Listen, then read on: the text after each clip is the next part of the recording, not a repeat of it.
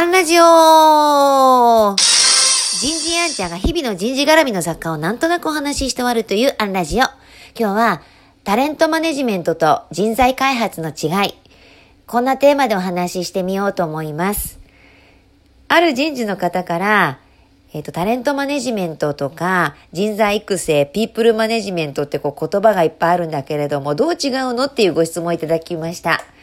とても良い質問だと思いました。こういうなんとなく当たり前に使っている言葉って流されないで、こう前提とか、え、経緯とかを確認しないと案外うやむやになっちゃいます。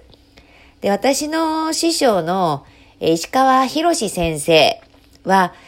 例えばこんな風に定義づけされています。まずはタレントマネジメント。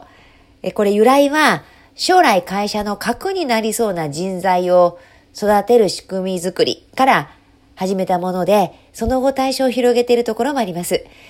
タレントという言葉を意図的に使うのは、あなたに期待しているという気持ちを示して、タレント、まあ、タレントっていうのはこう才能豊かな貴重な人材っていう意図ですから、だから頑張ってくださいと支援する仕組みになります。なんかつい日本人はタレントを芸能人と勘違いする人が多いので注意がいりますね。でタレントの場合は最終的には売上で評価されることが多いので実際の業績に反映できたかを判断することになりがちです。一方、一般的な人材開発は、個人の潜在能力を引き出すことに配慮して進めるもので、すぐに売上に貢献しなくとも、将来を見込んで進めることが多いですね。からこう向上心の強い方とか人材開発を期待している方は、こう人材開発やっぱされると喜ぶので、この表現を使うことが多いかもしれません。一方、ピープルマネジメント、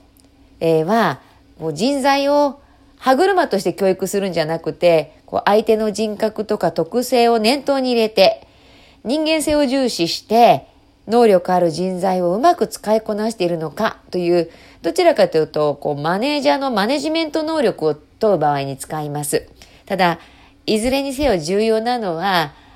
相手の人がどんな表現をしたら喜んでくれるかが鍵なので、あんまり定義にこだわらないで、表現したらいいよ、なんていうのが石川先生の、え、メッセージです。まあ、もちろんね、こう曖昧に使うのもどうかと思いますけど、意図してメッセージを出すためにであれば、もともとのなんかこう経緯とか背景じゃなくて、私はこんな風に使うという自分の前提が置けたらいいんじゃないかなとも感じています。今日はここまで。次回もお楽しみに